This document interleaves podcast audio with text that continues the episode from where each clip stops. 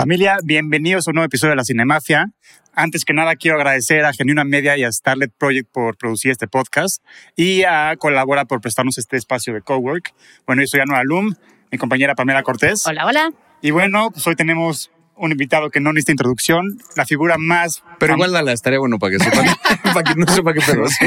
pues, un gran comediante y la figura número uno de TikTok en este momento, el señor Javier Ibarrech. Bravo. Muchas gracias. Gracias por venir No, gracias por la invitación. programa. Gracias a ustedes por De la verdad, invitación. no sabes la cantidad de mensajes que recibo diciendo cuándo van a llevar a Javier Ibarreche a la Cinemafia. Sí, sí, sí. Y me han etiquetado en un par de historias también de cuándo va a venir, pero pues no, es que no coincidíamos. No, podía. no se nos hacía, pero al fin se nos hizo. Así que vamos a disfrutar mucho este episodio de Cinegrafía para conocer los gustos en cine de el siempre imitado y jamás igualado Javier Ibarreche. Hoy es cuando la gente va a descubrir que soy una básica. Así no tengo nada de ay, el arte elevado que No, pues, Nel.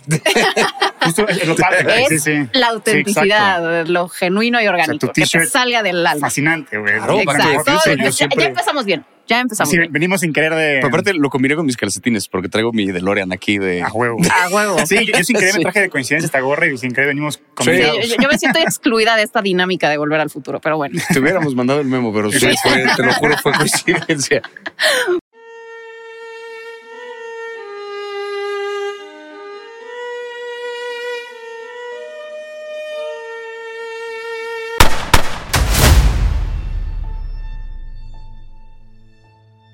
Pues muy bien, vamos a empezar. Este con la, pregunta básica. Película favorita de todos los tiempos. Película favorita de Si todos los tiempos. Creo que, o sea, tengo, tengo como películas que por diferentes razones tengo como en un estandarte especial. Una de ellas, y de nuevo, yo sé que, que básico, pero Pulp Fiction es una de ellas porque fue como la que para mí fue un parteaguas de yo quisiera hacer eso. Ok, o sea, ok. no he escrito todavía una película, pero como que fue la primera película que cuando la vi de adolescente me cambió el chip de no solamente me gustó lo que vi, me gustaría ser parte de ese A mundo. huevo. Muy Ok. bien. Entonces, solamente por eso como que la tengo en un lugar muy, muy especial. Este, Volver al futuro definitivamente, aparte como trilogía, pues es una cosa que atesoro mucho porque como Claro. que crecí con ella también, entonces es algo, es una historia que me gusta. ¿La primera o...? Las primeras, fíjate que creo que las tres, pero la uno y la dos. O Pues sí, les, sobre les- sí. sí. les agarro como mucho, mucho cariño, pero creo que, o sea, si fuera que, híjole, o sea, ¿qué película me llevo así a una isla desierta y es la única que podría ver para siempre por los siglos de los siglos? Quizá Shrek. A huevo. ¿Te cae? Quizá. Me gusta, Wow, me gusta. es- ¿Sabes por Eso no lo esperaba. No tiene un pedo esa película. Ni uno. De es que la escena en la que no es cierto. Es perfecta. Es perfecta. Alguien dígame lo contrario y no me lo va a demostrar. Sí, son O sea, es perfecta, sí. Oye, y ya, a ver, para completar la, o sea, tu top 5, ¿cuál otras dos agregarías? Em, agregaría, ¿qué será? A ver, ya dije Shrek, Volver al Futuro, Pulp Fiction. Este, creo que... eh, ay, no sé. Bueno, otra que también, o sea, como que no, no sé si es la que me llevaré a una isla desierta, ni, ni sé si es de mis favoritas, pero recuerdo lo que fue para mí como experiencia ir al cine al estreno de Endgame también. Ah, puta, Ah. fue, Que fue- lo- fue una locura, güey. O sea, porque Sí. aparte fui con, eso estuvo cagado, fui con unos morros que a uno de ellos fui su niñero cuando era más chico y después le di clases de matemáticas cuando era, cuando era adolescente. Es como que Hasta da clases de matemáticas. hace años di clases de matemáticas. Entonces es un morro como que, que creció, pues de algún modo, o sea, como que lo vi crecer Sí, sí. bastante y era muy, muy fan de Marvel y él me ponía películas de Marvel desde que era muy chiquito y él era muy clavado de los cómics y me explicaba cosas y demás. Entonces él fue de hecho el que me consiguió el boleto para, para la función porque yo no alcancé y fuimos a la función de medianoche, no me acuerdo en qué cine. Puta, o sea, verla como con Una este güey, sí. O sea, porque aparte como que me contagiaron de su adolescencia y entonces yo ese día me sentí un niño otra vez. Claro. Entonces fue Qué como una cosa muy especial. Sí, sí. Y por poner una quinta, ay, puta madre, no sé, este. eh, eh, este- I don't Pues know. una que veas mucho. Una película que vea- de las que vea mucho. Ay, bueno, eh, hay un par que. He visto. Batman, la de Dark Knight, la he visto bastante. Esa podría ser. Ya, Hubo una. Navidad que la vi como tres veces ese día. ¿Tres me la, de seguida? Cuando me la dieron en DVD. Ok. Como que llegó y fue de bueno, una vez terminó. Nah. Ah, otra vez. Vamos a encontrarle errores. Sí. Puede ser, o sea, porque pienso, obviamente hay películas que considero que son mejores, pero el escenario de cuál es tu favorita siempre me remite a cuál te llevarías a una isla. Ok. Y creo que estas son películas que podría haber una y, Y otra, otra, y otra. otra. y otra y no tengo un pedo. Entonces, A ver, director o directores favoritos. em, Scorsese definitivamente es uno de ellos. Muy bien. bien. Sí, Tarantino también, porque le tengo también este cariño a lo que me han hecho sus películas. Em, Nolan me gusta, aunque de repente, no sé. ¿Les gustó Tenet? ¿Vieron Tenet? No, es la No, a que mí no menos me me gusta gustó. Tenet. Es que como que de repente ya se me hizo como un miren lo que puedo Sí, hacer. muy pretenciosa. Sí. Y luego, carnal, sí. o sea, pero ves Memento y dices, ah, la verga. O sea, Sí, sí, es cierto que este güey dirige. No, yo lo que siento es que ya está en un trip de, de muy omnipotente. Sí, o sea, le dieron. Ajá, exacto. Sí. Eh, siento que ya se le, se le pasaron un poco Pero la ahí siguiente, las- Oppenheimer, yo creo que va a estar cabrón. Esa puede estar buena. Bueno, Sí. pero ya viste que explotó una bomba, este, una bomba nuclear o no sé qué, este, para poder hacer la película. Lo dejaron, le, dieron, le dejaron hacer pruebas Yo nucleares que era para. broma eso. Pero No, ¿es pues no sé, no sé, yo lo, lo- yo lo leí y dije, ¿será? No, yo ya es broma. O yo sea, es como broma. Interestelar que fueron al espacio. No por lo dudaría. este- Ah, sí, claro. No, o sea, que viajaron por el tiempo, dijeron, ¿cómo le No, oye, pero en la, de, en la de Tenet sí le dejaron estrellar un Boeing en Sí. un hangar. Sí, o sea, como eso es le diferente dejan. a una bomba nuclear, Bueno, pero no, porque sí se hacen pruebas nucleares. Una prueba controlada y que le hayan dado chance de. puede ser. Bueno, hay por ahí historias, o sea, de, de la conexión que hubo en algún momento entre estudios de cine y cosas del ejército secretas y demás. De Kubrick. En California había una base, había una base como donde se hacían pruebas que en algún momento se filmaron y que hay como todo un mito de Marilyn Monroe grabó una propaganda para Ah, el no ejército, que hay toda una historia que, bueno, los de leyendas lo cuentan muy cagado, pero en algún momento escuché como esa historia y, o sea, hay como una conexión. O sea, si en algún momento se filmaron profesionalmente unas pruebas no me sorprendería que a Nolan, que le dejan estrellar pinches aviones, le dieran, hey, ten una bomba carnal, a ver qué puede hacer con ella. Pues sí. Oye, güey, ¿y actor favorito? Actor favorito fue durante muchos años, es que tengo un tiro aparte. Philip Seymour Hoffman era uno Wow. de ellos Chingón, y. Robin Enorme. Williams era otro. Ah, qué padre. Pero pues, no voy a decir otro para no condenarlo al mismo destino. Ah, sí, es cierto. Porque no Óyeme, sé, sí. no sé si es como mi Qué Death Note, ¿eh? que yo digo actor favorito este, Sí, madre, sí, sí, sí, así. No sé, pero ellos dos, o Está sea, buenísimo. no, Robin Williams aparte, o sea, a, a él sí le tenía como una admiración muy especial porque yo cre- yo crecí viéndolo en comedia y pues sabía que era un genio de la comedia. Claro. Y luego lo empecé a ver haciendo vi, Drama. vi, vi par de especiales como de medio, no era estando propiamente, pero más o menos que tenía, Ah, que también era muy cagado. Lo vi haciendo impro, yo decía, no es posible, Sí, este güey es un genio. Y luego lo ve haciendo drama Sí, este cabrón. y también te rompe. O sea, y Sí. también te conmueve y sabe construir un Y luego personaje. también la de terror, güey. Impone muchísimo. no mames, porque claro que da ¿A miedo. la del o sea, fotógrafo? La de Eight Feet Photo, algo se llama, ¿no? Ajá, Eh, sí, eh, sí, One eight Hour hour photo. photo. One One hour photo, hour sí, sí, photo. One hour photo. Sí, que el man que se obsesiona Sí, sí, con... sí, sí, sí. Ajá, con esta niña. Buenísimo también. Es Y da muchísimo miedo Robin Williams en esta película. Y entonces eso, o sea, como un güey tan, tan versátil y sobre todo que rango, toda la gente que por la que pasó se ve que lo querían un chingo. Sí. Que, que aparte es lo que hace más doloroso pensar cómo puede ser que alguien que le dio tanto a tanta gente no supo darse a sí mismo nada. Claro, pero sea, además era alguien que es- siempre se veía súper alegre, en las Sí. alfombras rojas, siempre con la mejor actitud, en las entrevistas, era alguien Está lleno de carisma, lleno de vida. Ajá, pasó no por rehabilitación y dejó las drogas y su discurso en la ceremonia de los Oscars era cagadísimo, así. Sí, sí. O sea, no sé. Sí, no, Sí, es, bueno. es muy inexplicable. Caras vemos, caras vemos. Ey, Y bueno, actriz Actrices. favorita. actriz favorita. em, ay, es que aquí, puta madre, son varias. O sea, creo que Kate Blanchett es una de ellas. Uf, sí. Es que no, o sea, ella. No mames. Lo que hacen Blue Jasmine, yo me acuerdo, esa, esa película wow. a mí me. Sí, claro. Yo sé que Woody Allen y que lo que sea, pero ella no es Woody Allen y ella hace un trabajo Sí, muy sí, cabrón en, en esa peli. Eh, y ahorita es que me he clavado últimamente más con actrices de tele en particular, porque también el formato, me he clavado mucho más con el formato de las series que con el de las películas. Ajá. Y creo que el trabajo del actor en lo que, en lo que significa el desarrollo de un personaje y el irlo evolucionando a lo largo de varios años y de varias temporadas es un reto bien diferente y hay, y hay, hay unos actores y unas actrices que neta están en Sí. otro nivel con lo que hacen en eso. Recién y me acuerdo que yo armé un berrinche gigantesco al respecto que no nominaron a Jessica Chastain este año por escenas de un Por- ah, matrimonio. sí, buenísimo. es el remake de la de Bergman que no es, no es una serie, es una miniserie, pero igual. O sea que es así de Sí, está magistral. Y Oscar Isaac también. también. los dos. Pero él sí está nominado. él Ah, sí está ah, nominado, pero ella no fue como de, güey, no, no es Sí, real no, lo que hace.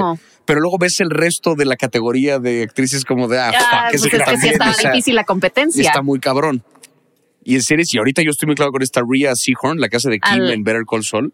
Uy, sí, yo buenísima, necesito, Kim Wexler, sí. exijo que se le dé un Emmy este año porque si no... Seguramente sí, ¿eh? O sea, eh, Better Saul se va a llevar varias estatuillas Pues este año, ojalá, ojalá, porque la neta es que yo no he visto Como. Breaking Bad, que se aguantaron hasta la última temporada para ya darle todo a todo el mundo. Pues sí.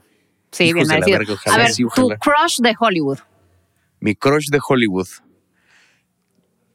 Tengo un, o sea, porque a la fecha, eh, un crush, y sé que es mucho mayor que yo, pero con Julia Louis Dreyfus. Ok. Porque es que Es una Es raro, opción sé, pero- particular. eh, algo, el personaje de Elaine en Seinfeld, Ah, a mí me puede, o sea, además de que se me hace guapísima, sobre todo en aquella época, porque ahorita ya cuántos años tiene, como no, pues ya está, ya de tener como casi 60. o- Sí, yo ahí. creo, algo así. Sí. Pero además de que en Seinfeld, o sea, me parece de espectacular, e- es una actriz brillante, es muy cagada y su risa, mano. O Sí. sea, tiene una risa que yo de verdad en Seinfeld hay dos, tres capítulos que le escucho reírse y digo como, ya, no, ¿por qué? O sea, es a mí, a mí una risa, una risa encantadora me puede asesinar, así. Oye, ¿y película que te gustaba mucho de chiquito, que veías mucho. Según mis papás, yo veía un chingo Blancanieves. Ok, Un chingo, pero te hablo de, o sea, época en la que ni siquiera como me acuerdo bien, bien que claro. de haberla visto. Este, pero Blancanieves la veía un chingo, veía El Rey León la veía un chingo. Y hubo una temporada, me acuerdo, fue como dos semanas que mis papás lo odiaron, Ujú. pero fue un fin de semana que, que con unos compas rentamos la del maestro del disfraz, esta Ah, de ya. Dana, eh, Dana Carvey, Ajá, sí, Sí, sí, sí. que es malísima. Pero, pero y aparte la llevamos con doblaje todavía y que había un personaje que cada vez que se reía se tiraba un pedo. Era una estupidez, pero con el doblaje estaba muy chistoso y entonces la rentamos un fin de semana unos compas y yo.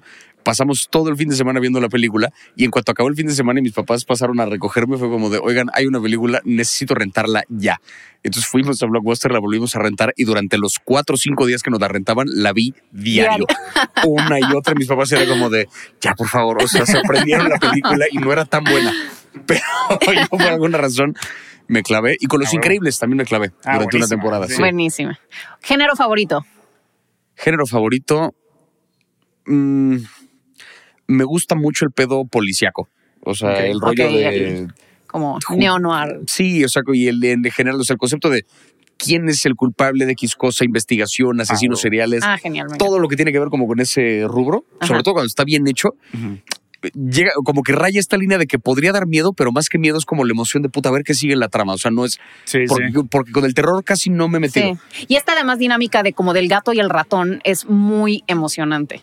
Es que se vuelve como un rollo justamente de como animal, o sea, como de depredador y presa, que va Exactamente. como cambiando Sí, sí, de sí, rol sí. todo el tiempo.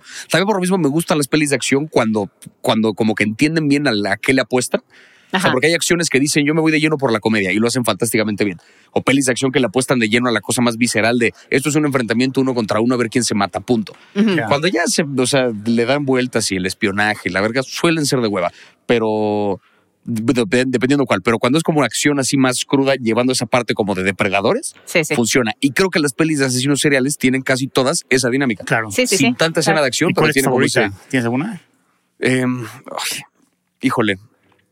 Yo creo que no sé si Seven Sí, Evan. Oh, sí, es, buenísimo. es la mejor. o, o El silencio de los inocentes. Es que también. Es que sí, también. Porque ahí la estructura es otra, pero puta, lo que hace Anthony Hopkins en esa peli. Impresionante, güey, sí.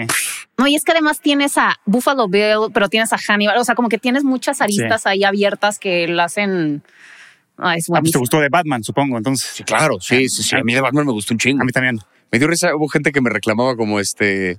Como, ah, seguro te pagaron por hablar bien de The Batman porque no es posible que te haya gustado. Yo, carnal, le armé como 17 pero ¿por qué videos, no? güey. O sea, está buenísima. Claro, Buenísima. es muy y buena. justo es tu estilo, ¿no? O claro, sea, y justo le armé 17 videos. Es como, pon tú que hubiera vendido uno. ¿Por qué vergas pasé dos semanas al diario así? y es que Batman, sí. A ver, saga favorita. Saga favorita. Uy, eh... Rocky. a huevo. Sí, Ah, ok. las de Rocky. Porque, o sea, digo, si bien Volver al Futuro me gusta un chingo, y como trilogía funciona muy bien, pero saga pensando en ya, tenemos películas. más entregas que eso. Rocky, salvo las 5, Y las seis, güey. ¿no? bien. No, las 6 está ¿Te gusta chida. la seis? Rocky Balboa está chida. Sí. No, a mí no me gusta las seis. A mí sí, porque como que hay, hay un rollo de. Es pura nostalgia y es una tontería, pero Rocky viejito, bueno, no tan viejito, pero Rocky ya como de 50 y muchos, 60, madurón. Peleando contra el campeón del mundo, dices, güey, esto no tiene ningún sentido.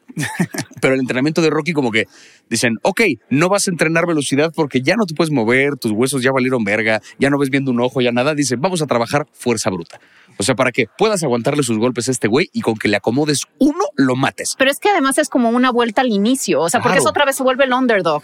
Y Exacto. entonces es esa, ese, bueno, pues esa carrera hacia la cima suele ser y bastante vuelve a entrenar un chingo y vuelve como, o sea, se Ujú. pone bien grande, pero aún así dices, güey, el campeón del mundo te va a romper tu madre. Pero en el primer round, el campeón como que le conecta mal un golpe, le dan el codo y se rompe una mano.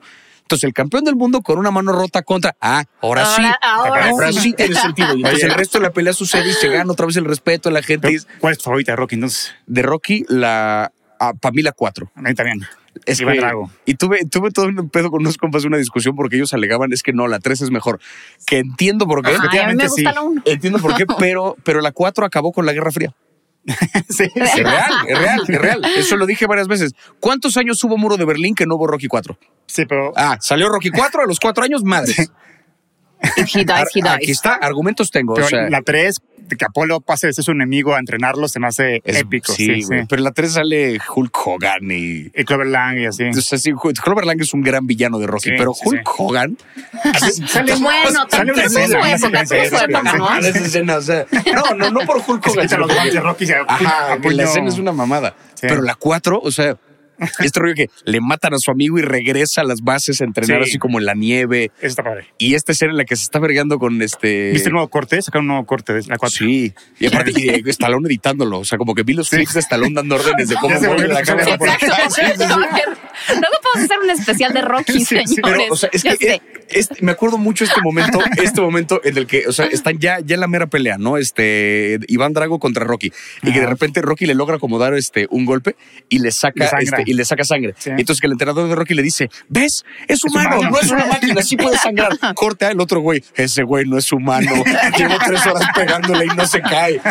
Porque te venden esta virtud de que la virtud de Rocky era aguantar vergazos, no Sí, darlos. sí, O sí. sea, porque aguantaba y aguantaba y aguantaba y eso... La frase mítica de Rocky. Claro. No es el, mejor este que aguanta más golpes, no el que. No, como era? El que, el que no es el que da más golpes, sino que. El que los aguanta. El que más. resiste. Ah, Rocky Sí. es un monumento. O sea, Ok, serie favorita. Serie favorita, Breaking Bad. A huevo. De acuerdo contigo. Breaking Bad, eso sí la tengo muy, muy claro. ¿Quién es el mejor villano del cine? El mejor villano del cine. Em, después de Kevin Spacey, yo creo que este. ¿Kevin Spacey o no. qué personaje? No, Kevin Spacey, o sea, el que de Kevin Spacey. se mutó y sacó un Sí, y era como Sí, era de, Kaiser Sose. "Wow", era- o sea, Kevin Spacey es malo, pero este. eh, no, no, híjole, el mejor villano. ¿Por qué más te gusta, güey? ¿Qué será? Fíjate que creo que Hannibal Lecter me gusta, me gusta bastante. Pero es que no sé qué tanto él es villano, porque la primera, por ejemplo, o sea, la del silencio de los inocentes no es, no es probablemente el villano a vencer, es como una especie de aliado monstruoso. Sí. Pero yo creo que sí es un sí puede Sí, es ser un villano. Bueno, al final es un asesino Sí, sí, y sí, o sea, claro. como que es, sí. un, es un antagónico, pues. Sí, exacto. Sí. Y Sí, yo creo que, o sea, es que Hannibal, porque no sé, como que tiene el rollo, el rollo maquiavélico, el rollo, el rollo Sí. como de manipular desde un lugar diferente. su elegancia. Claro, sí, sí, sí. Sí, no sé, yo creo que podría, yo creo que apostarle a ese, quizá. O es que te diré el guasón, pero ¿a ¿qué versión y por qué? O sea, como que son muchas. O sea, Claro. a mí el de Hitler sí me gusta un chingo, pero, pero también como que tuvo una película. Y el, y el de Sí, sí, Joaquín sí. no es antagonista. El de Joaquín no es antagonista, claro, Sí, y es un claro, personaje, él no es villano, es, Es como una historia. es distinto. Es Sí. una historia de origen, es un incel, es otra Sí, cosa, sí. o sea, como que ese personaje ya es Es un otro. No Oye. sé si eso lo haga villano todavía, pero ¿Y con qué personaje del cine te identificas tú? Así cañón. con quién me identifico yo del cine. Eh, ¿Qué dices? Este güey soy yo, literalmente. no sé si con alguien, ¿eh? O sea, como que yo, en general, tengo este rollo de que voy, voy a una película y me es muy fácil empatizar con la visión que sea. O sea, incluso como que cuando yo discuto con alguien y me, me venden un punto de vista diferente al que yo traigo, como que me es muy fácil comprárselo y entender, ah, ya vi por qué piensas así. Ah, Ajá. como que yo soy de que voy a ver una película y, uy, me encantaría ser ese personaje, uy, me encantaría ser ese otro. Y voy con cada película que veo, es como de, wow, soy todo, si no eres nadie. Entonces, pero solo soy un espectador muy de, "Mm, quiero ese y ese y ese y ese. Sí. Sí, sal, que sales de ver las películas de mafiosos así. Ah, pero Claro, sí, sí, sí, me, compro ropa que Sí. coincide con mi. Ahorita ya es oficialmente Aquaman, ¿no? Leíste vos Aquaman en. Ah, bueno, ahorita técnicamente sí, el único sí, personaje que sí soy, literalmente, es Es Aquaman. Aquaman, Ese sí. sí. ¿Cómo? En la película En de, la de DC, Supermascotas. Supermascotas. Ah, wow. Soy Aquaman. Sí. Qué a toda Justo madre. me tocó eh, hoy en la hoy en la tarde de- me tocó grabar un episodio del podcast que hago con Netflix este acerca de doblaje Ajá. y entonces justo este vinieron invitados este Humberto Vélez y Dulce Guerrero y este Andrés López o sea entonces está muy cagado porque estaba yo hablando con la voz de Homero Simpson y la voz de Fiona en Shrek o sea como banda así que nomás de escucharlos era como de uy son ellos y empezamos a hablar y justo antes de que se conectara este la que hace la voz de Fiona eh, el productor les contó, pues es que Javi ya entró al mundo del doblaje. ¿A poco? Sí, en la peli de Aquaman, que no sé qué, y ya les conté que pues me contrataron un poco por los seguidores, pero también soy actor. Eh, sí, No, claro. si tú quiero sí pensar tienes que no un- es el primer doblaje que una haces. carrera. Es el primero que hago como doblaje. O sea, he actuado teatro sobre todo un montón. Qué padre, güey. Pero el caso es que pasa eso, se conecta ya todo el mundo, empieza el episodio y de repente este, les pregunto cómo llegaron a sus personajes. Y dice Dulce, yo confío en a no sé qué, no sé qué. Y es que ya desde esa época se empezó a dar esto del Star Talent. Esta gente a la que contratan nomás porque es famosa y No, que no pero- ha hecho doblaje. Yo así de, "Mm, mm, disculpe, disculpe, es que no se metió antes a la llamada. Entonces estuvo muy cagado porque buen puedo lo quiso arreglar después, pero Ya, fue ya. como de, está bien, señora. O sea, No, sí, pero pues sí. tú sí tienes una carrera de actor. O Sí, sea, pero tú no, tienes contra- formación. pero no me contrataron por eso. Bueno, O sea, ah, ah, está bien. digamos, a lo mejor lo hice bien, pero no nos hagamos güeyes. Porque ok, si fuera el último día de tu vida, ¿qué película verías? Shrek. Ok. posible, híjole, el último día de mi vida. También damos chance de sagas o trilogías. Ah, o sea, puedo aventarme una saga entera de algo para despedirme. tener más tiempo Sí, para morir. Pam y yo siempre decimos que Lord of the Rings, los Sí, dos. los dos. Es la trilogía. Y completa. Sí. Claro, versiones la versión extendidas. extendida, claro. Sí, sí. Pues pinche último día de 18 horas, ¿o cuántos son Por así? eso, para, Por eso, para por eso. Este, es como esto que decía Jake en Two and a Half Men, ¿no? De yo de mi última comida pediría cereal, porque mientras le sigas echando más leche, sigues comiendo cereal. Jamás me van a matar así. Está. Este, eso es el Señor de los Anillos como respuesta. Eh, ¿Qué película vería si fuera el último día de mi vida? Para despedirte así épicamente. Ay, no lo sé. Es que estoy pe- es como tratando de pensar en algo como. Ah, ah, no, no, no quisiera ver algo como comforting, ¿sabes? O sea, no vería Shrek porque es como de no, quisiera que me. O sea, ya la he visto muchas veces. Quisiera que me saque como emociones un poquito más. Ok, sí, acá, sí, más pero intensas. tampoco me quiero ir llorando a la verga así, triste, matándome antes Sí, de que termine la película. O sea, este, es que no sé, o sea, porque hay una peli, hay una peli que me gusta mucho que se llama El Círculo Roto. Mm, Ya, sí, sí. Yo no, sé- yo no lo he visto. Eh, Es una película, esa, la vi de casualidad, o sea, porque te digo que tampoco soy así de perseguir películas raras, extranjeras y demás, pero un día la pasaron de casualidad en un cine que estaba por mi casa y es una película eh, belga, está muy belga la película, que estuvo nominada al Oscar a Mejor Peli Extranjera como en 2014, Sí. una cosita. Algo así. Y es, es la historia de una pareja que tiene una hija y la hija le detectan cáncer. Entonces, como que es la historia de esta pareja sobrellevando la situación. Él es músico de country y ella es artista de tatuajes. Pero viven en Bélgica. O sea, su pedo no va por ¿cómo le van a hacer para tener dinero para.? No, todo está pagado, todo está cubierto, Bélgica es perfecto. El pedo más bien es la cosa emocional de cómo le hacemos con la posibilidad de que nuestra hija se muera Sí. pero brincan del presente al pasado y te dibujan esta relación. Como que solo es una peli llena de. O sea, la relación que te, te dibujan de estos dos es tan, tan entrañable y tan sincera. Yo no puedo creer que hayan actuado. O sea, yo estoy seguro que tienen que haberse enamorado de a de veras estos actores durante la película. Wow. Tiene que ser. Entonces, es muy poderosa la relación que ves, pero también es dolorosa la peli y la música es increíble. Siento que es una peli que garantizado te hace llorar, entonces igual y será como una linda despedida el ver como esta celebración de la vida De la y al mismo tiempo ah. duelo feo y decir, ay, ya me voy. Bueno, buenas noches. Qué bonita. Podría ser así. No me la esperaba. Muy buena respuesta. para, Oye, para irnos sintiendo de a de y si veras. hicieran un biopic de tu vida, ¿quién sería el director? ¿Quién la protagonizaría? ¿Y quién haría el soundtrack? Ay, a ver, ¿quién sería el director? Por director, sí. ¿Quién sería el director de, de mi vida? Em, Piensa primero en el género y así, y ya en base a eso te ves que, que- quién sería bueno. güey. híjole, pienso, o sea, no, no sé si la dirigiría porque no sé qué tanto dirige, pero pienso en alguien, alguien del que haga el tipo de cosas que hace Larry David, porque como que él le- es esto de rascarle mucho a las situaciones en las que realmente no pasa nada. Y es que mi vida no es tan emocionante. O sea, yo me la paso viendo la tele. No, no hago tantas cosas como para. Hoy el episodio. en el que-". No, es un biopic ahí como muy de. Pues un día, mira TikTok y no Muy sé qué. Y ya está. Sí, o sea, entonces, justo un güey que pudiera rascarle humor a situaciones en las que. O sea, todo Gran está bien, todo está bien, pero No. el tráfico y estoy valiendo verga y es como, ah, ese es el mayor conflicto de la película. Un día que estuve atorado en el tráfico, Bueno, Día de Furia. Ah, por ejemplo. Ahí va. Y entonces ve- ver a alguien que le supiera rascar ese, ese contenido, ¿quién me interpretaría a mí? Jason Momoa. Ah, uf, gracias. Este, gracias. Este, habría que como quizá que pues, moldearle un poco el pelo para que coincidiera, pero no, no sé quién me interpretaría, quién me Puede ser interpretaría a mí. este. mm, ¿Cómo se llama? Finn Jones, Jones, el de Iron Fist. El que sale como Laura Ah, Tyrell. claro. Sí, ah, verga. ¿Dejas un amigo- la barba? Y me cagó esa serie y un amigo se la pasó diciéndome, "Eh, Iron Fist, y yo no, no me gustó. Que no le gustó a Anuar, ¿ok? Pero la, la serie No, me gustó. el güey Pero el man, el Ah, man, el- el man podría, el- y sí. sí nos medio Finn parecemos, sí. Y, Sí. ¿y, y quién haría el soundtrack de tu película? ¿Quién haría el soundtrack? Este. Ay. No lo sé. Porque igual tendría que ser algo como muy casual. Me encantaría que lo hiciera Wolfpack. Ok. Nada más para que estuviera rica la música, porque si la peli vale verga, por lo menos ellos un Oscar sí se llevan. Ellos un Oscar de buena música sí se llevan, sí, eso seguro. ¿Quién sería el villano en la película de tu vida? Es el villano de la película de mi vida.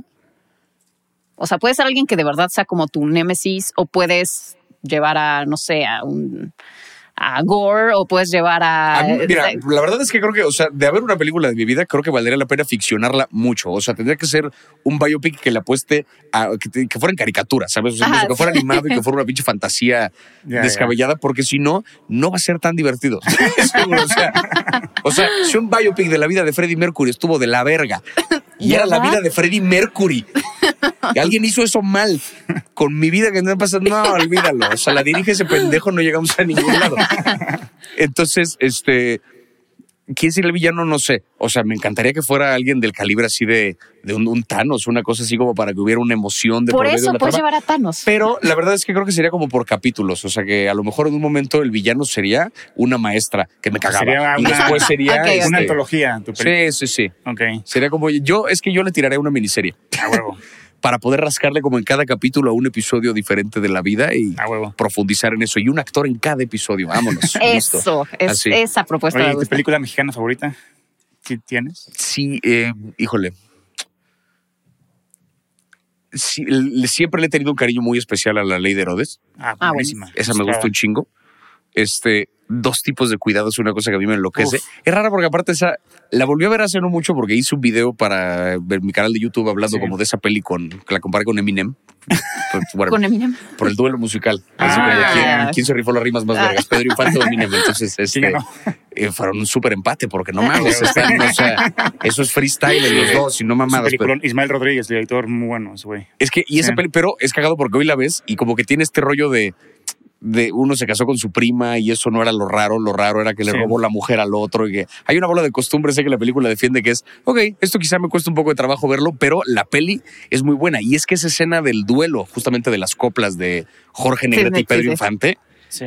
olvídalo, o sea, no, esa escena es así, sí, sí, sí, no sé, por eso sería Es, buen- es buena opción. Eh, gran Sí. respuesta, Sí. gran respuesta. dos tipos de cuidado, me quedo con eso. Ok, eh, la película más rara que has visto. Película más rara que he visto. Vi una hace como año y cachito que me gustó bastante que se llama Zombies Cámara Acción. Ah. Vámonos. Sí, sí, le fue bien en taquilla, ¿no? Sí, sí, sí, sí, pero, pero era justo un experimento Sí, raro. Porque la película empieza con una leyenda que dice la primera media hora de esta película, o sea, palabras más, palabras menos, pero dice la primera media hora de esta película está De del carajo. Es mala. O sea, no, hay que difícil que no, es mala. Y te va a costar y Aguántala, demás. O sea, te dicen, si aguantas los primeros 30 minutos de la película, te vas a reír como nunca. A ver, me quedé y efectivamente los primeros 30 minutos, ay, güey, son malos. Muy malo, sí. Malos, o sea, de verdad, una historia de unos zombies que no llega a ningún lado, como efectos medio chafas entre que sí hay zombies, pero no, pero ¿no? Y entonces como de unos, se supone que es de un grupo de gente que está grabando una película de zombies en un lugar Ajá. y a la mera hora resulta que sí, Sí, hay zombies, ¿no? Sí. Esa es la historia, pero de la verga. Pero una vez que pasan los 30 minutos, te enteras la circunstancia en la que este grupo está grabando esa película de zombies. Ah. Y entonces resulta que un actor les falló y por eso sale un güey de la nada que no sé qué, se les fue el texto de no sé qué, un güey se intoxicó, entonces real está como medio desvariando y caminando como zombie. O sea, el resto de la película es como te plantea las circunstancias bajo las cuales se grabó y al final vuelves a ver la primera media hora, pero desde la perspectiva de otra cámara. Ah, está buenísimo. Y entonces ya la ves entera y como que el mecanismo completo y te cagas de la risa. Y yo dije, wow, o sea, lo lograron. Sí estuvieron del carajo los primeros 30 minutos, pero el resto de la película, Sí. wow. Sí, sí. Ah, no, Raro. pues- Ese es un experimento. Yo, a mí no me había tocado ver algo así. Zombies cámara acción. Uf. Oye, ¿y tu soundtrack favorito de alguna película? El círculo roto, Ok. que es a la que decía hace rato. Me gusta mucho esa y me gusta mucho. no sé por qué, como que en, en cine en particular me gusta la música country. El soundtrack de Oh Brother, Where Art Thou de los Ah, Coen. ya. Ah, Sí, sí. Los Cohen siempre tienen muy buena música. Muy buena. Y ese soundtrack además lo tuve durante una buena temporada en disco. Y tenía un coche que le cabían como cinco discos, pero todos iban en la cajuela. Entonces uno de ellos era ese. Entonces, como no los cambiaba porque qué hueva, cada tanto se volvía a reproducir. Entonces me lo sé de memoria el soundtrack. Ok, a ver, este, ¿en qué universo fílmico te gustaría vivir? ¿En qué universo fílmico me gustaría vivir? Em, yo creo que, o sea, sí en el de Marvel, la verdad, porque no se va a acabar jamás. Para empezar, es de Disney, o sea, Buen punto. tampoco nos vamos a quedar pobres jamás. este, no sé, como que, y aparte, eh, o sea, suponiendo que vivieron, de- dejemos de lado que si efectos especiales y que si la trama y que si lo que sea, el hecho de que dentro de ese universo ocurran esas cosas, sí estaría cagado vivir en un mundo en el que de repente, pa, te atraviesa Iron Man aquí tu techo Sí, y claro. te lo reparan y luego te No, topas otro Guardianes de la. Galaxia. irte Sí, o sea, ve eso, ¿no? Que como que fuera práctica normal viajar al espacio. Sí, exacto.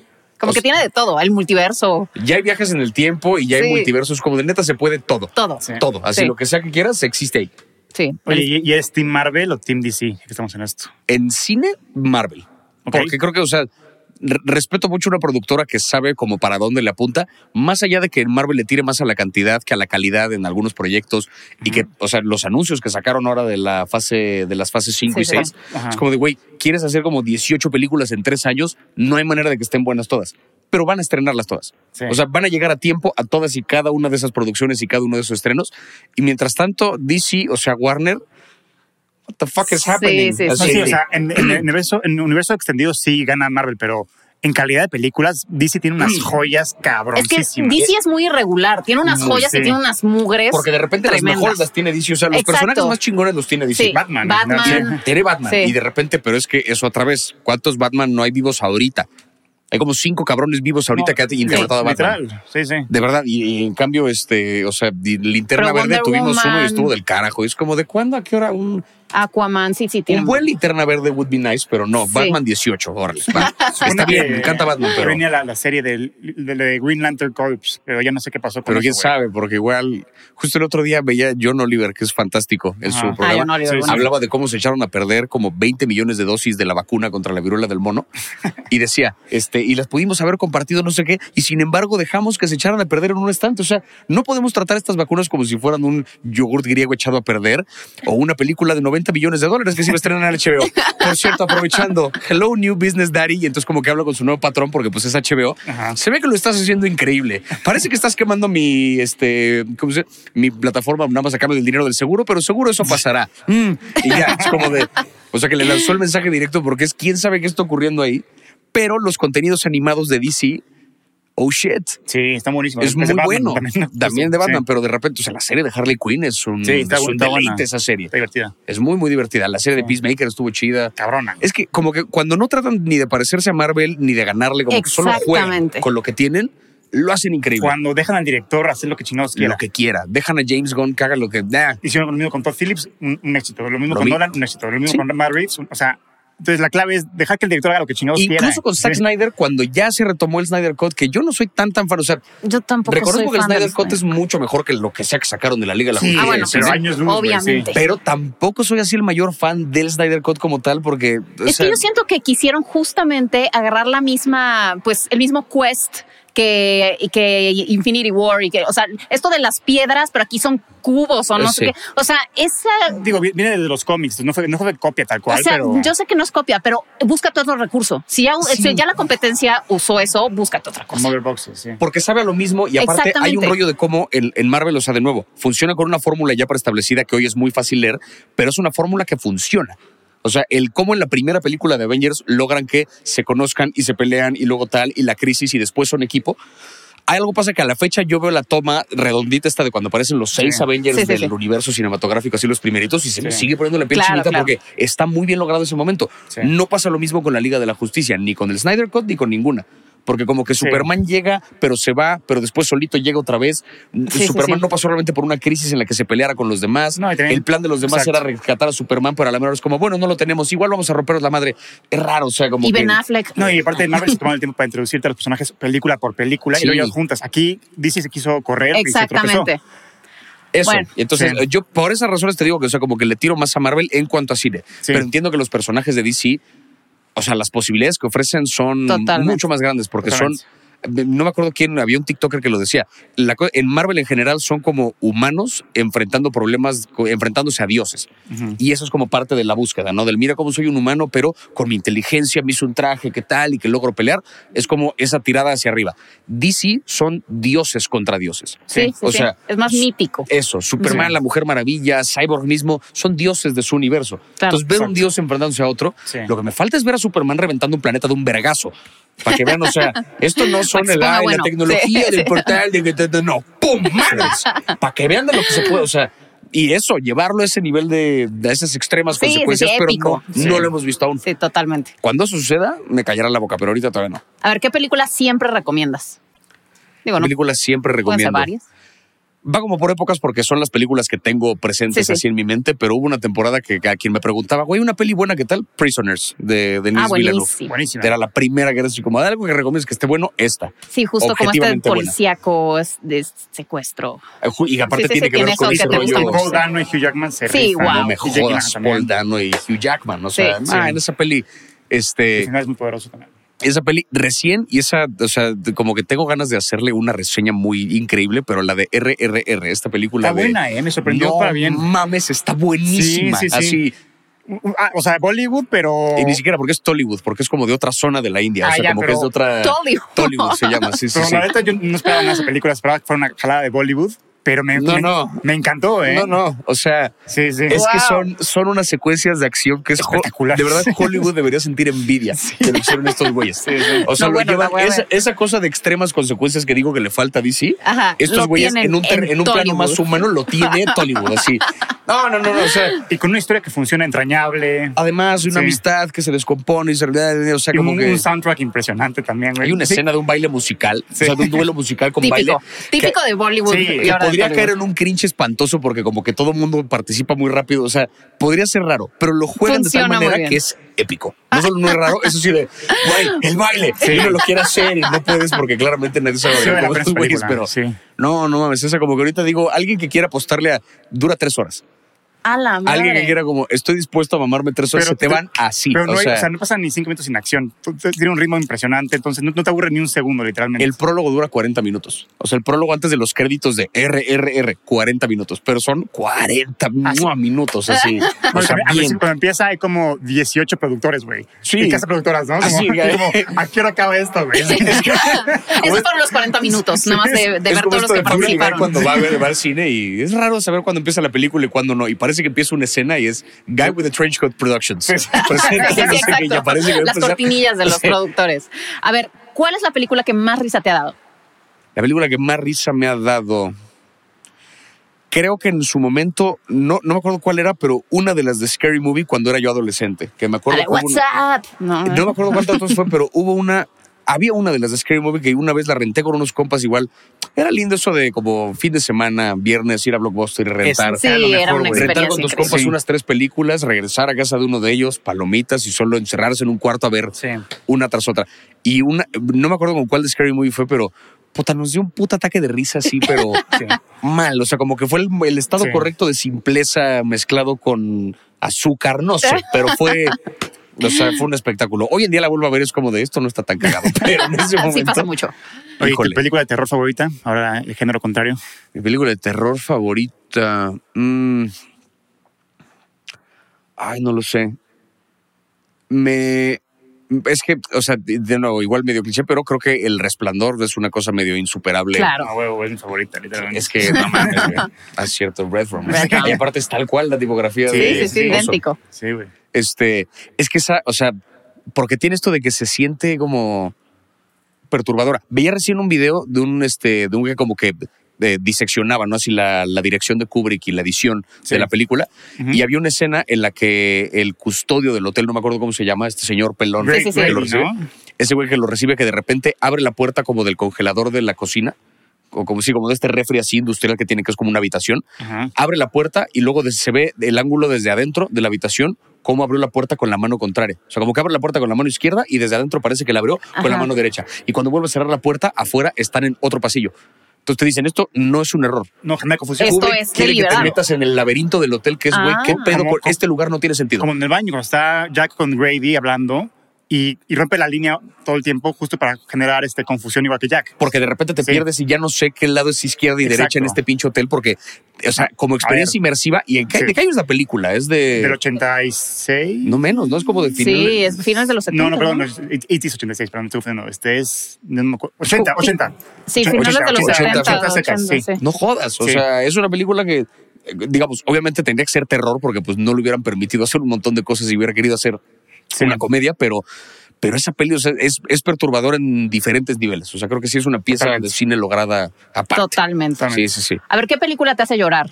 ¿Lloras en el cine o no mucho? Sí, o sea, no tan fácilmente, pero sí hay este. Esta del círculo roto, te digo que esa me, me quebró. Las varias veces que la he visto, cada vez que la veo me ha, me ha roto. Cualquier película en la que se muere un perro, why would you do that? O sea, ¿por Totalmente. qué harían eso ya? Yo ya, ya, ya yo no hay que ver las películas, Yo no historias donde si aparece un perro en el póster en live action, no. Si va a una película con un perro, es una caricatura. Yo bajo Sí, ninguna sí. otra circunstancia, si aparece un perro live action en el póster, no gracias. Por si alguien alguna vez me quiere invitar a una película, esa es la, la única La consigna. condición. Aparece un perro en el póster, no la voy a ver. Oye, es que va a ganar 18, me vale verga, no la voy a ver, no la voy a ver. ¿Viste, no la voy a ver. ¿Viste la de Soy Leyenda de Will Smith? Por supuesto que vi la Soy leyenda ¿Te de Will? Smith. Es que para mí es de las muertes de perro más tristes del cine, literalmente. Ah, güey, pues, eh, Sí, no, ¿por qué hacen eso, eh? Es que de verdad me da coraje porque digo, es que, güey, o sea, podría el perro aparecer dos minutos en la peli. Ni me encariñaron con él. Alguien lo atropella, ya Sí. me emputé. O sea, ya me emputé. Así eso. Sí, con sí. los perros no. Es el con único los recurso perros que no. digo, o sea, maten a quien quieran, deshagan, hagan lo que quieran, güey, exploten planetas, ¿no? pero perros. Sí, que se muera la humanidad entera, exterminar, Sí, pero no. no. me tocan a los perros. Sí, no, como ese. Y aparte también luego hay películas bien mañosas que le apuestan solo a eso. a- Claro, pues los tearjerkers estos Claro. que son como de. Esta de Dennis Quaid, que tiene un perro que se muere y que tiene muchas vidas. en la Ajá, misma claro. película. Pues se llama. No seas cabrón, matan al mismo perro cinco veces, La güey, en es una esa- peli esa así. película se metió en pedos porque hubo maltrato de perros en la filmación. wow. O sea, Entonces, sí. Todas las razones para no verla. Sí. Así. A ver, película de superhéroes favorita. película de superhéroes favorita. No sé si es, es que distingo un poco lo de favorita con la que creo que es mejor, porque favorita te puedo decir la que más fácilmente veo, que es Ajá. la de Dark Knight, Ajá. quizá. Pero creo que la mejor película de superhéroes que se ha hecho en mucho tiempo es Logan. ¿De verdad? Dentro del género superhéroes como tal, creo que Ok. Logan a mí se me hace. Porque creo que ya trascendió, o sea, llega al género de los superhéroes en un momento donde ya nos estamos empezando a cuestionar si queremos seguir creyendo en ese mito y llega a resignificarlo poniéndonos al mismo personaje que de algún modo inició la fiebre Sí, de los superhéroes, sí, sí. porque sí existió Blade antes de X-Men, pero X-Men fue como el gran parteaguas que llegó a decirle a Hollywood, "Banda, esto es taquillero. primero. Y Wolverine fue el personaje que llegó a iniciar eso. Entonces, tienes este actor que la gente lo ubica en todo el mundo como, como Wolverine, Como Wolverine. Sí. y que creció, o sea, que durante X-Men 1, 2, 3, Orígenes, no sé qué, o sea, hace varias películas y de repente llega esta donde lo vemos acabado, cansado, como que ya un poco Pa- perdiendo padre los de poderes. familia. Ajá, y, y se vuelve, y esta dinámica además que es como de Children of Men, donde tiene que llevar una niña que representa el futuro de su especie al otro lado del país para que llegue. O sea, la trama Sí. es la misma que Children of Men. Y el güey tiene como los mismos pasos de acepto al principio por dinero, pero poco a poco se encariña y termina aprendiendo como esta cosa de la esperanza Sí. en la humanidad. O sea, es una peli que de algún modo cuestiona el mito del superhéroe, pero lo resignifica y luego lo reafirma. En la misma, que es una cosa de Sí. como verga. Y es Hugh Jackman en un rol que yo insisto, tuvo que haber sido nominado a un Oscar de verdad, o sea, por esa, Sí, lo hizo muy bien. por esa película y le dan un final bien bonito al personaje, como que continúan el legado y Sí. es un detalle súper cursi, pero que al final la cruz de su tumba la volteen y la hagan una X. X, sí. No mames, o sea, entonces uno llora ahí porque Sí. ah, es Hugh Jackman. O Aunque se sea, rumora que ya va, va a regresar este, Hugh Jackman. ojalá ese señor sea inmortal de a veras, porque se ve que es a toda madre, pero Todo No, además un talentazo, hace de todo, baila, canta, todo lo hace bien. Ojalá sea inmortal de verdad, porque Sí, sí. sí. Pero esa película creo que, o sea, porque hay otras, o sea, Deathpool es brillante, pero es Ah, una genial. comedia, Sí, como sí, que sí, también, sí, o sea, respeto mucho el género de la comedia, pero creo que como peli de superhéroes no hizo algo que no hubiéramos ya visto antes en otras pelis de otro modo. Ok. Logan creo que sí. Muy bien, gran respuesta. Gran esa la tengo muy estudiada, esa, esa pregunta la tengo bien así. Y hablando de superhéroes, ¿te, te acuerdas de la controversia de Scorsese? Ya estoy están tocando los violines. Pero de, de Pues es que, que se la pasan hablando de Rocky 1, 2, 3, 4 y 5. Discúlpame, pues es que me hubieran preguntado de superhéroes antes también, o sea. de la controversia de Scorsese que decía que las películas de superhéroes no son cine, ¿tú qué opinas sobre eso? que, o sea, la controversia creo que tuvo que ver con que no le entendieron bien a lo que él decía, porque yo creo que él tiene un buen punto. O sea, las pelis de superhéroes sí, eh, sí están mucho más cerca de lo que se siente una atracción de parque de diversiones que lo que una experiencia de una película en el sentido de Spider-Man No Way Home. Creo que es el más claro ejemplo de, de este fenómeno. Spider-Man No Way Home fue como subirse a una montaña rusa, donde antes de la montaña rusa, en la fila, ya viste cuál es el recorrido que va a ser la montaña rusa. Sabes exactamente qué va a pasar. Quiero que salga Daredevil, quiero que hagan el meme, quiero a Tobey Maguire, quiero a Andrew Garfield, quiero esto, quiero esto, quiero esto, lo otro. Fue una carta a Santa Claus que nos cumplieron al pie de la letra. No hubo ni una sorpresa, Sí. ni una.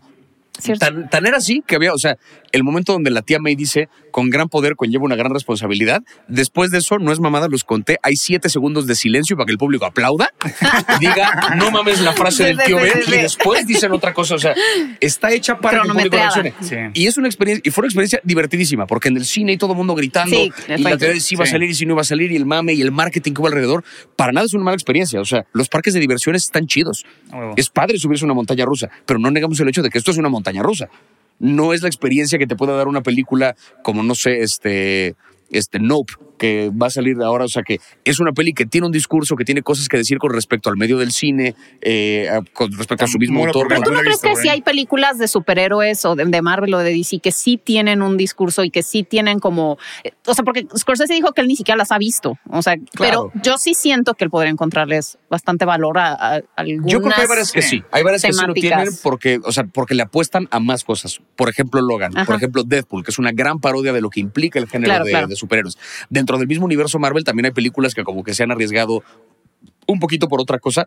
Creo que este Thor Ragnarok, o sea, también como comedia, es una Sí, cosa sí. muy divertida lo que hace Taika Waititi. Lo mismo que hizo Sam Raimi con este con Multiverse of Madness, creo que también Sí. como que jugó un poquito con una una suerte como de introducción a su tipo de terror de, Ajá, de claro. Marvel. O sea, pueden apostar a otras cosas, pero en su mayoría, ya para este punto, Marvel ya ni siquiera es una saga, ya es un universo. Ellos mismos Ujú, lo dicen. Sí, sí, sí. Entonces ya estamos hablando de como producto, ya son toda otra cosa. Entonces, claro que funciona como un parque de diversiones porque es una historia que ya al principio está muy lejano, no tiene fin, porque este universo va a seguir y lo van a seguir ampliando y ampliando y ampliando. Entonces, una historia que nunca va a acabar puede realmente ser una experiencia de cine, o sea, como que la- tendría que terminar, ¿no? Para que uno salga y diga, ay, al final me dejó esta lección. Marvel no acaba. Entonces, como no acaba, pues es como un ride en el que te subes otra vez y te vuelan. a la- Sí, es un loop infinito. y está, y está muy padre, es muy divertido, pero de nuevo, o sea, creo que mm, ya, ya decir no son cine a lo mejor está muy mamador de parte de Scorsese, pero, pero creo que tiene un punto de decir que se le acerca de la experiencia de un parque de diversiones. Lo Sí. entiendo No, perfecto, sí. porque claro que sí. Fue decente. Él dijo, son, son atracciones. De Palma dijo, son una puta cagada de películas. Claro, o sea, hay que ser. Sí, sí. A ver, ¿qué les parece que nos echamos las que nos faltan en chinga? Chinga. Ay, ¿Ok? Va. Película animada favorita. Shrek. Sí, sí, Shrek, sí, sí, sí. Eh, Guilty, Guilty Pleasure. Pleasure. Guilty Pleasure, X-Men Orígenes Wolverine. Ok. Orígenes Wolverine. Ok, es terrible, pero mua, love it. Tu opinión Así. más impopular en cuanto a cine. Mi opinión más impopular en cuanto a cine. Ay. Así eh, algo que dices de pronto en una cena con amigos cinéfilos y se te van encima. Es que creo que más que una opinión con respecto a que me guste o no me guste, tiene que ver con que no me clavé tantísimo. O sea, yo Harry Potter las vi apenas hace dos años. Ok. Y eso, y causa como el really. Y me, me vale un poco verga. O sea, está padre, pero Ok. no me, no me desagrada, solo me vale un poco verga Harry Potter. Ah, bueno, está, está bien, está bien, está bien. Este, la película más sobrevalorada. La película más sobrevalorada. Ay. Eh, oh, shit. Sobrevalorada. ¿Hay alguna ganadora del Oscar hace no tanto, quizá? No te estoy Yo sé cuál. ¿Cómo puede ser? O sea, bueno, por- para el premio sí, sobrevalorada, pero este, no lo sé. O sea, creo que me- como que me han encabronado películas cuando llega ese año, no sé, de King's Speech, me emputó. que era Ah, sí, la claro. Y además mal. porque ese año estaba, tenías Inception, tenías Todo. Black Swan, tenías The, So- The Social Network, tenías como... Cualquier otra. Cualquier otra. Cualquier otra de la lista era mejor. O sea, como de, podría ganar cualquiera excepto esta. Esta. What the fuck? Sí. También pasa lo mismo con Green Book, siento. Green Book ultra sobrevalorada. Ultra Green Book, The sobrevalorada. White Savior Story, que es ya Sí, sí, sí, suficiente. ya. ya, ya. A ver, la película más infravalorada. Película más infravalorada. Creo que. Ay, ¿qué será? Eh, fíjate que creo que, o sea, a- alguna de estas de superhéroes que te mencionaba, creo que una cosa como Logan, por ejemplo, no es que no la hayan valorado, pero creo que pudieron haberla valorado más. Sí, O sea, claro, porque no la nominaron absolutamente Totalmente. nada, no se No, y en el que- universo como que tampoco brilló tanto, la verdad. Y a mí se me hace que está infravalorada. Creo que es una Sí, joya. Muy bien, muy Pe- bien. Película que hypeaste mucho, pero te decepcionó. Película que hypeé mucho, pero me decepcionó. Ay, recién hubo una que. Ay. Estrenos hace no mucho. A ver, este. eh, Teléfono negro, este, no, ese Elvis. sí me gustó. Eh, Eh, Elvis me gustó. Este. Ah, puta madre, me estoy queriendo acordar. Porque hubo una película hace no tanto, pero. Que yo estaba. Ah, bueno, yo estaba muy emocionado por la de The Greyman, porque como que quería ver qué pedo con los hermanos sí. rusos y tal. Y. Ajá. uh, Ay, shit. tampoco me Ah. nada, Oh. Sí, sí, sí, Sí. No, no, no. ¿Qué película quisieras desver? ¿Qué película quisiera desver? Creo que ninguna, ¿eh? Creo que, o sea, ahí sí genuinamente creo que la peor experiencia también es aprendizaje. Así, Ah, muy la bien. peor basura que vi en el cine me ayudó a saber algo. ¿Qué película no. existente te hubiera gustado dirigir? Todo en todas partes al mismo tiempo. Ok. No mames, o sea, de esos güeyes. Los Daniels. Daniel. No, eso- eso- o sea, esa película, yo sigo insistiendo que es la mejor cosa que ha salido este año. Hasta ahorita y no he visto otra que diga, ah, está más. No. Sigue siendo, ya estamos en eh, agosto, sigue siendo la mejor película del año. Entre Batman, esta y Top Gun, yo creo. Todo bueno es un peliculón también, The pero. Northman a mí me encantó. The Northman, sí. Pero de esta Este, otra, híjole. Si tu vida, si tu vida fue una película, ¿cuál sería? Si mi día, Si tu vida. si mi vida fuera una película, ¿cuál sería? Pff, sería este. Ay, no lo sé. Día de furia ya. ah. en el tráfico, Ándale, mentando madres. este, alguna cosa así. o no sé, de Social Network, ¿sabes? Porque como Ah. que todo el puto día estoy ahí así. Ok. ¿Qué canciones serían parte del soundtrack de tu vida? ¿Qué canciones serían parte del soundtrack? Siempre me hubiera gustado. Hay una, hay un grupo que se llama Snarky Poppy, que me gusta un chingo, y tienen una canción que se llama este Brother I'm Hungry, que como que, o sea, yo varias veces he visualizado el- una película debería terminar así, con esa canción. Entonces a mí me encantaría que, o sea, si mi vida fuera una película, que se acabara con esa canción. Porque como que trae un rollo medio nostálgico, pero de fiesta. Ok. Pero, Agridulce. Pero agridulce, ajá. Ok. ¿Y usas alguna frase del cine en tu día a día? Em, no tanto, ¿eh? O sea, a lo mejor ya la tengo tan agarrada que no, que ya lo hago inconsciente, pero Ok, ok. no, no tanto. Así, alguna frase ultra, ultra popular, no realmente. ok. A ver, si pudieras llevar a la pantalla, jugamos a ser el productor. Ok. Cualquier libro, eh, cómic, eh, pues, o, o hacer un remake o la historia de alguien, ¿qué te gustaría? Eh, uy, hay un este. Bueno, de poder llevar a la pantalla, porque creo que, creo que se ha intentado, pero no lo han logrado tanto, los libros de Kurt Vonnegut. Ah, aparte claro, tiene claro. como un universo ese Sí, mano sí, o sea, sí, dentro de y es una ciencia ficción que me encanta. Pero no sé si funcionaría en cine porque es un lenguaje muy de, de la forma en la que te habla en texto, es lo que creo que funciona. Pero de llevar algo al cine que creo que podría estar chingón es hay un libro de Vicente Leñero que se llama La vida, este, La vida que se va, me parece, Ok. que es como un libro de una señora que le empieza a contar su vida a un, a un güey, o sea, como que ya se va a morir y quiere armar su testamento, y le empieza a contar su vida a un güey, pero de repente le cuenta de cuando era niña y se quedó a vivir con su papá en lugar de irse a vivir a Guadalajara, pero también le cuenta de cuando se fue a vivir a Guadalajara. Y Ah, le cuenta de, ok. o sea, como que desarrolla las dos vertientes de se quedó, se fue, y cuando se fue se casó con uno o con el otro, y le cuenta las dos versiones, Ah, y cuando se quedó muy se casó bien. con... Entonces se empieza ramificar hay como el ajedrez es un símbolo constante en, la, en el libro porque pues tiene que ver con que las decisiones cada vez Claro. Sí, hay claro, más claro. opciones. Y es entonces exponencial. juegan con esto o sea, durante toda la historia y de repente ella tiene una, un objeto que le regaló el de la historia 1, pero también tiene una cosa que le regaló el de la historia 4. Ah, sí, Entonces no como que todas podrían ser ciertas y ya no sabes qué pedo. Qué chingón. Eso en un formato de serie interactiva. Oh, imagine Ah, that shit. Así, chingón. Te vas escogiendo Escuchen pedo. esto, No mames, la vida que se va Vicente Leñero. Oye, ¿cómo es ir al cine contigo? O sea, ¿qué, ¿dónde te sientas? ¿Qué, qué pides? ¿Cómo, cómo, cómo es la experiencia? Eh, o sea, como que en el cine, depende de la película. Siempre me siento como trato de agarrar como lugarcito en medio atrás, más o menos. Ajá. Este, siempre como que no suelo comprar tantísima comida, palomitas y algo de tomar, porque las veces que llego con hambre y digo, voy a pedirme un, una, tengo un mesero durante la función que es como del, perdón, sí, odio sí. las salas VIP. Ah. Por eso, o sea, Sí, sí, sí, este sí. formato de que de repente No, y están, ya, ya va la mitad de la película y siguen pasando Es que estás y siguen Batman, pidiendo. entonces, totalmente. sí. ¿Quieres Sí, ver de- Batman y adelante tienes un pendejo ahí? Tendrás el spicy tuna con cállate a la verga, mamón. Totalmente. y entonces o sea, eso ocurre sí. cada rato. Entonces yo como que trato de no, palomitas y un chesco y ya está. Podemos como comer sin poner la atención a la comida, ¿sabes? Sí, no hace sí, falta voltear sí. a ver nada acá. Y este y casi soy bastante callado durante la película, como que solo me quedo Como debería de ser. pues, como debería ser. Sí. Ok, si pudieras ir a cenar con cualquier persona de Hollywood, viva o muerta, ¿quién sería? Pudiera ir a cenar con cualquier persona de Hollywood viva o muerta. Me encantaría, eh, híjole, yo creo que me, me encantaría que me llevara a cenar Jack Nicholson o algo Ah, así, uf. como para que me contara cosas que le tocó ver. ¿Sabes? Sí, sí, sí, sí, sí. No sé si ahorita, porque ahorita lleva ahorita- mucho fuera de la vida Sí, pública. además creo que tiene Alzheimer, habían dicho. Supongo que sí, pero en su época, o sea, sí, sí, sí. o sea, que Jack Nicholson me hubiera llevado cuando era una estrella de Hollywood en los 70s, 80s, que me hubiera llevado a cenar cuando él era Jack Nicholson, Claro, claro. nos hubieran dejado entrar a cualquier lado. Sí. Entonces, Oye, entre eso. los tres amigos de Hollywood, Alejandro, González Iñárritu, Guillermo del Toro y Cuarón, ¿quién te gusta más? creo que eh, mm, creo que Cuarón, o sea, como su trabajo, creo que me late. Es que justo queremos hacer un programa de, de a ver quién es mejor. De versus. Yo soy Guillermo, Guillermo, ella Yo es soy. Y necesitamos a alguien Ok, Team Cuarón. ok, ok. Estás Es que- invitado.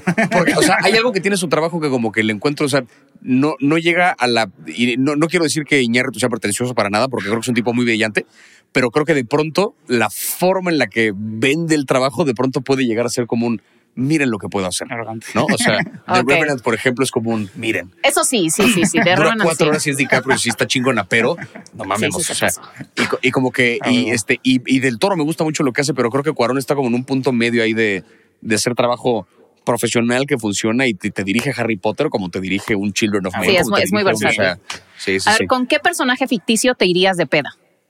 ¿Con qué personaje ficticio? Con Pues Rick va. Sánchez. Ok. Cada Con un portal nos lleva al Está glu- chingón. glupa, Sí, sí, no sí, sé qué, al totalmente. darnos drogas espaciales, imagine that, así. Ok. Uf. ¿Qué película crees que por su valor todo el mundo debería ver? En este momento creo que todo en todas partes al mismo tiempo. Ah. Estoy muy convencido. Más aún con el auge del tema del multiverso en el contexto de la pandemia que culturalmente como que adquirió todo otro sentido porque pues empezamos a soñar con las realidades en las que no hubo COVID. O sea, como que creo que todas las conversaciones que hay en torno al multiverso, la más completa la tiene esta película. Además de que es conmovedora y que es chistosa y que tiene acción, así, Sí. todo. Tiene. Y la última pregunta, ¿cuál es la mejor película que viste últimamente? La mejor película que vi últimamente, recientemente, porque la de todo en todas partes ya tiene unos cuantos meses que la vi, creo que recientemente eh, Nope. Híjole, muero por verla. No, es que no los dos estamos así a que no- ya, digo, cuando, Caray. cuando salga, sospecho que es una película que hay mucha gente a la que no le va a gustar. O sea, hay gente que creo que va a llegar con cierta expectativa y es, pero ¿por qué no salió? ¿Y por qué no apareció? ¿Y por dónde están los...? O sea, como que va a haber una bola de decepciones de Sí, por sí, medio. sí. Creo que es una película a la que si le rascas las varias cosas que te quiere decir, tiene un chingo que decir. Y es como de, ah, va por acá, porque tal y tal. Ah, está bien buena. Está Muero bien por buena. verla Y sí vale la pena verla en IMAX. Ok. Sí vale la pena. Tiene dos, tres imágenes que es así de, ay, güey. O sea, hay que verla. Sal- sale el 22 de agosto. Sí, ya, güey, se tardan. Perfecto, Javi, lo logramos. ¿Se pudo todas las preguntas? Se pudo. Right, yes. Muy bien, y me acabé mi vino, mira. Llegale. Muy bien.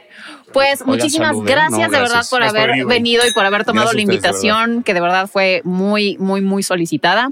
Y pues allá a todos, muchísimas gracias por vernos. Suscríbanse al canal, comenten, denos like. eh, todo lo que tengan que hacer para que este algoritmo siga dejando nuestros videos hasta el tope de su lista. ¿Ok? Entonces, bueno, les mandamos un abrazo y un beso. Hasta la próxima.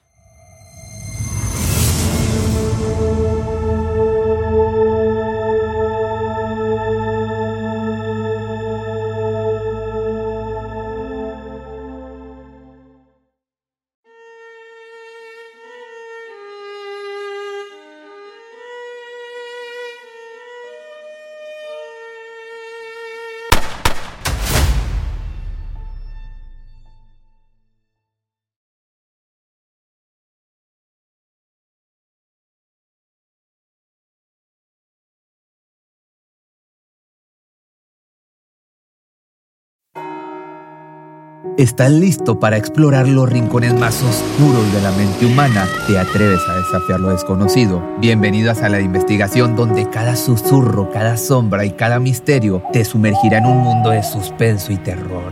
Suscríbete ahora y únete a nosotros en este viaje hacia lo inexplicable. Descubre historias que te van a hacer temblar en la oscuridad de la noche. A la investigación, el camino del misterio.